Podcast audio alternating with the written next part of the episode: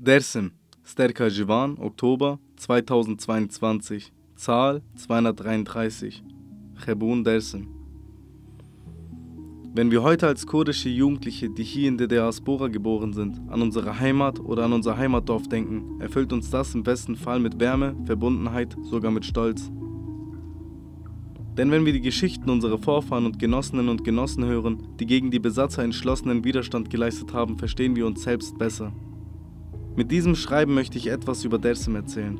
Mit einer Bevölkerungsdichte von etwa 85.000 bis 90.000 Einwohnerinnen und Einwohnern, mit neun Gemeinden und 364 Dörfern liegt Dersim in Baku, Kurdistan, etwa 250 Kilometer nördlich von Ahmed.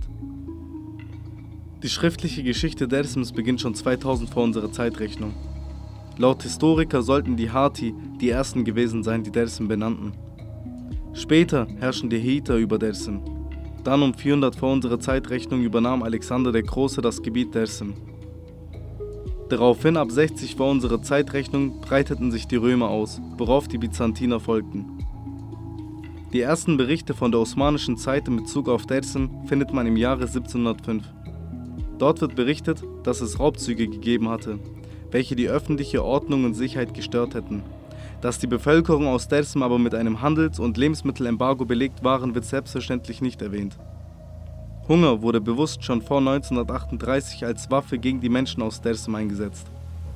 Ein sehr typischer Vorwand der Kolonialmächte, wie das Osmanische Reich, wollte man die Dersimer zivilisieren. Man wollte, dass sie sich fügen, die Waffen abgeben und auch Wehrdienst ableisten. Die Geschichte belegt, dass Dersim schon vor dem Massaker 1937-38 mit ständigen Besatzungsangriffen zu kämpfen hatten.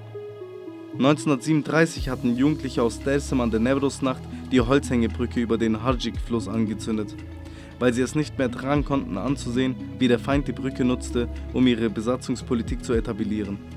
Der Feind nutzte dies als eine Ausrede für den Beginn eines blutigen Massakers, was jedoch schon davor geplant wurde.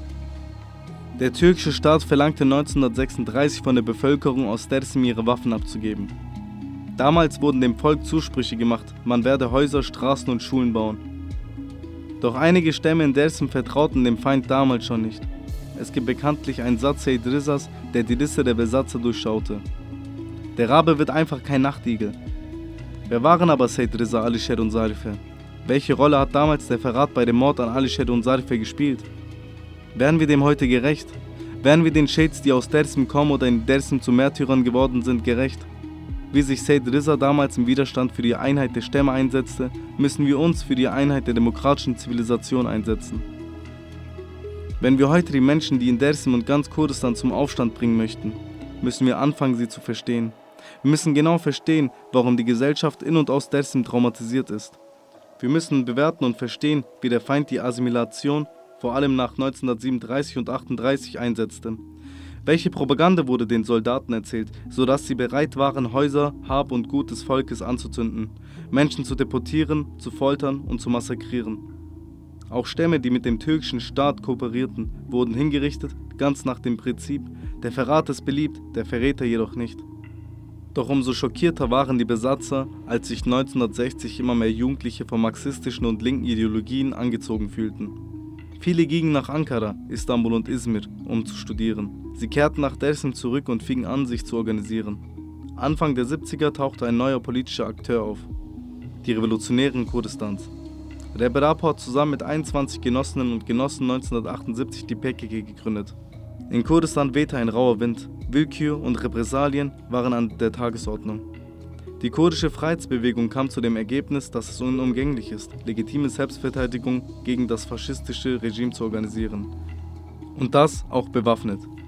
Daher nahm die kurdische Freiheitsbewegung 1984 den bewaffneten Kampf auf.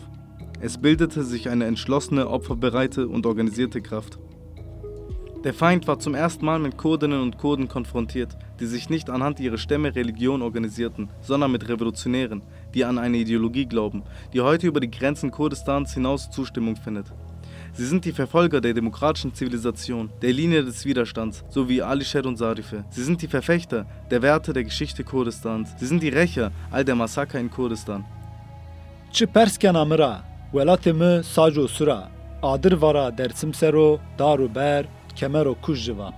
Was fragst du mich? Meine Heimat ist ein Glutofen. Feuer prasselte auf Dersim nieder. Wald und Frost, Fels und Stein erzitterten. Huebun Dersim